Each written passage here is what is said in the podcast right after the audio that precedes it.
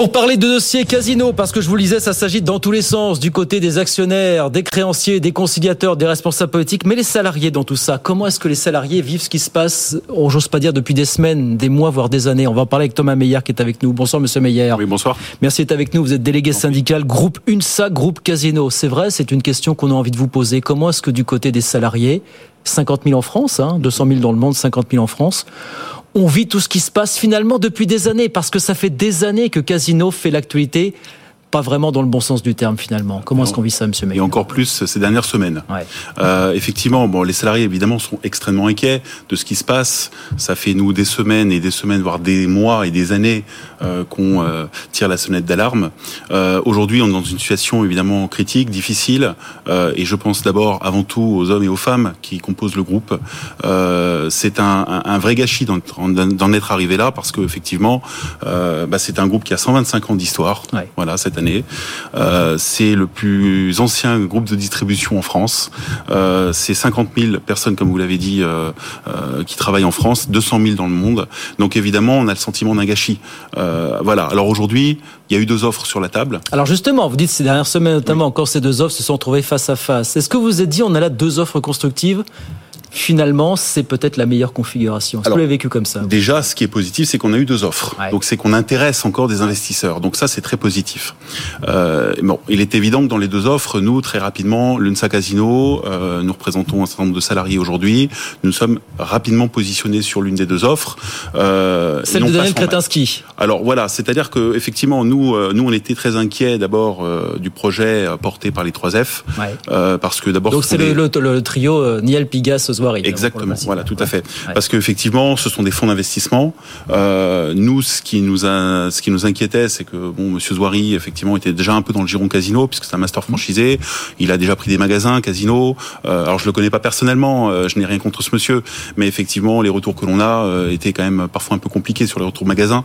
Euh, donc, donc, on était par, par rapport vous dites, à ça. Vous dites retour, retour compliqué. Bon, des magasins qu'on a récupérés, voilà, qui n'étaient pas toujours bien tenus, qui étaient dans une difficulté financière aussi. Donc, euh, et, et, le fait d'avoir des fonds d'investissement, euh, notamment anglo-saxons, euh, on, on, on s'est dit que quand même, il y, a un, y a un problème quelque part. C'est-à-dire que par rapport, vous avez deux offres, vous avez Monsieur Kretinsky d'un côté, qui avait un projet clair avec des fonds propres, un investissement aussi personnel, donc qui nous paraissait plus rassurant. Voilà, par rapport effectivement au fonds d'investissement prôné par le trio ouais. des 3F.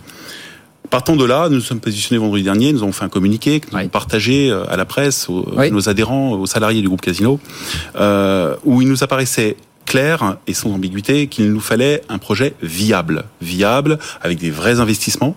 Aujourd'hui, on a un groupe euh, forcément euh, qui paraît un petit peu, euh, bah, qui est en grande difficulté évidemment, euh, avec des magasins vétustes, Oui. euh, avec euh, des euh, un tarifaire qui est 30 à 40 plus élevé que le marché. Euh, donc, il faut retrouver une attractivité. Le projet de M. Kretinsky Oui. nous apparaît dans un premier temps effectivement comme Alors, pardon, sauf que ces, ces- ces fonds d'investissement que, que, de- dont vous, que vous avez évoqués, ils se sont tous retournés en l'espace de quelques heures, de quelques jours, du côté de M. Kretinsky. Voilà, il y en a un notamment. Il y en a Voilà, un en a notamment. un notamment. Tout à fait. Voilà, voilà. Euh, mais comment est-ce que vous regardez cette volte-face? Est-ce que pour vous, c'est que ça reste quand même une ligne rouge à surveiller finalement? Alors bien sûr, il faut il faut surveiller tout ça. On demandera évidemment des éclaircissements dans les prochaines semaines, j'espère aux futurs investisseurs. Et ça n'altère Mais- pas votre vision du projet de Daniel non, Kretinsky à ce que stade? Monsieur Kretinsky arrive aussi avec des fonds propres. Voilà, il va mettre quand même 1,8 milliard. Oui. Euh, donc euh, c'est quelque chose quand même qui est rassurant euh, en premier lieu. Donc euh, euh, c'est pour ça que euh, on, on va regarder ça effectivement avec un œil attentif. Oui. Mais déjà, euh, on a le sentiment que Monsieur Kretinsky a un projet. Alors à ce sujet, justement, parce que hier on était avec un expert de la grande distribution, Olivier Dover, pour ne pas le citer. Mhm. Oui. me dire les experts ils sont pas dans l'entreprise, voilà. Mais il nous disait finalement moi ce qui, ce qui m'interloque un peu dans tout ça, c'est que Daniel Kretinsky, oui, il apporte de l'argent frais, oui, il va résoudre le tout ou partie du problème d'endettement. Mais il n'adresse pas l'autre grande problématique qui est celle de la stratégie commerciale sur le long terme. Et il nous disait même pourquoi ne pas envisager que les 3 F dont on parlait reviennent en deuxième, euh, dans un deuxième temps pour appuyer un petit peu le rebond commercial, le rebond en termes de stratégie. Est-ce que c'est quelque chose que vous excluez ou dont vous ne voulez pas entendre parler, vous Aujourd'hui, on n'exclut rien. Aujourd'hui, ce qu'on veut, c'est retrouver de l'attractivité. Et on a la chance aujourd'hui d'avoir un projet qui semble être solide sur le papier que nous souhaitons nous aussi accompagner.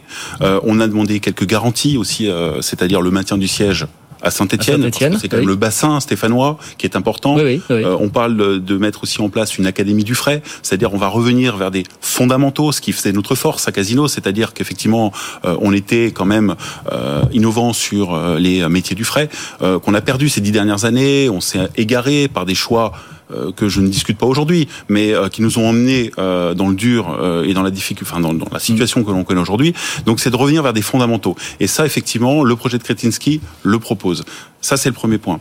On a demandé des garanties aussi sur les hypermarchés, parce qu'on sait que c'est un modèle qui est aujourd'hui en grande difficulté. On a des magasins vétustes. Il semblerait qu'il va injecter de l'argent euh, dans la rénovation des vous magasins. vous, avez cette, vous dites il semblerait. Est-ce que vous avez cette certitude Oui, oui, oui, oui. On a, on a, on a eu des échanges euh, et effectivement, euh, il va y avoir des investissements qui vont être faits. Euh, il y aura sans doute des arbitrages aussi. On sait que dans mm. une restructuration, dans un changement de propriétaire, il y a forcément aussi des choix euh, qui vont être faits. Mais nous, ce que nous souhaitons, c'est accompagner ces changements mm. et c'est d'avoir une vision commerciale, revenir à l'essence de nos métiers, euh, ce qu'on a oublié ces dernières années. C'est-à-dire que ces dernières années, on a fait beaucoup plus de finances que de commerce. Rattraper des parts de marché qui se sont dilapidées. Je crois que c'est 6-7% de parts de marché aujourd'hui, Casino. Mais comment, comment est-ce qu'on va rattraper, aller chatouiller ceux qui sont passés loin devant en l'espace de quelques années va Déjà retrouver, retrouver une cohérence sur les prix. Ça, ça me paraît euh, le minimum. Ça, c'était un positionnement prix qui date d'il y a quelques années chez Casino. Oui, voilà, mais enfin, on a pris beaucoup de retard. Donc là, il va falloir faire un investissement fort euh, sur euh, l'investissement à, à amener sur la baisse des prix. Le réinvestissement sur les magasins, sur la vétusté des magasins, peut-être se repositionner aussi, optimiser. on parle beaucoup de la logistique aussi, parce qu'on a une inquiétude sur la logistique. Et là, effectivement, le projet de Monsieur Kretinsky ne nous donne pas les réponses encore aujourd'hui. C'est qu'aujourd'hui, sur euh, dans le groupe Casino, vous avez deux grandes sociétés. Vous avez la Samada qui livre les monoprix. Vous avez Isidis pour les casinos. Et effectivement, on a 119 magasins qui ont basculé Intermarché. Oui, voilà. Intermarché. C'est autant d'activités en moins qui euh, nous auront euh, sur euh, sur les que nous n'aurons plus sur les sur les sur les entrepôts Isidis. Ça aussi c'est un questionnement. Il y a des noms qui commencent à circuler pour le futur organigramme, deux noms notamment celui de Philippe Palazzi, passé par Métro et Lactalis, et celui bien sûr de Jean-Paul Mochet, ancien patron de Franprix et, et Monoprix. Qui dit-on a une bonne image auprès de ses salariés? Est-ce que ce duo-là vous met en confiance pour la suite Si ce sont ces deux personnes effectivement qui sont appelées à diriger. Monsieur euh, Paladi, je ne le connais pas. Vous ne connaissez pas. Donc euh, je ne pourrais pas répondre sur ce sujet, si ce n'est que je crois qu'il est, il, il, il, était, enfin, à la, à la manette chez Métro, me semble-t-il. Oui, oui, euh, on peut supposer. Métro Lactalis. Hein, voilà, on peut supposer demain euh, des, euh, des trans transversalités avec notamment les hyper en cash and carry, ce que fait un peu comme Métro pour essayer de redonner un peu d'attractivité. On parle de pont de passerelle avec Métro aujourd'hui. Hein, tout à fait. Ça, ça, peut être, ça peut être une idée. Voilà, nous, nous, on est, on est réfractaire à rien tant que le groupe perdurera et tant qu'on arrivera à retrouver de l'attractivité.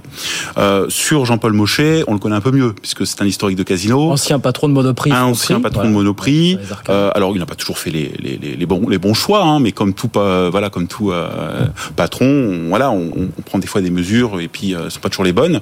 Mais ceci étant, c'est quelqu'un qui profondément connaît la maison, connaît Casino, et saura sans doute insuffler ce renouveau euh, parce que euh, c'est un historique. Euh, je pense qu'il faudra revenir à l'essence même de, de, nos métiers, et ça, il pourra peut-être sans doute l'apporter. Il nous reste une minute, Monsieur, Monsieur Meyer. Il y, a, il y a une personne dont on n'a pas parlé, mais dont on ne peut pas ne pas parler, c'est Jean-Charles Naouri. Est-ce que vous considérez qu'il peut, d'une manière ou d'une autre, avoir une place dans le futur organigramme de Casino? Alors sur sur Monsieur Naori, je, on va être très clair. Euh, j'ai beaucoup de respect pour le président euh, du groupe. Il a apporté euh, énormément de choses au sein du groupe. Et je pense que euh, à l'époque, en 97, d'ailleurs, ce sont les salariés qui l'ont mis à la gouvernance du groupe euh, face à Promodes. Euh, oui. Pour les plus anciens, ils sauront de quoi je, je fais référence. Une grande bataille. Une grande bataille. Euh, donc je pense qu'il a une dette vis-à-vis -vis des salariés. Aujourd'hui, Monsieur Naouri doit absolument appuyer, accompagner le projet qui arrive. Euh, et sans doute, à un moment donné, il faudra qu'il laisse la place aussi. Parce que euh, il faut laisser peut-être des gens nouveaux insuffler quelque chose de nouveau euh, pour redonner du dynamisme au groupe. Et on a beaucoup de respect pour le président, mais aujourd'hui, on est arrivé à une situation pour laquelle il est seul responsable. Est-ce que vous considérez donc, est-ce qu'il faut comprendre que pour vous, il a plus dépensé d'énergie à durer qu'à faire finalement, aller de l'avant ces dernières années?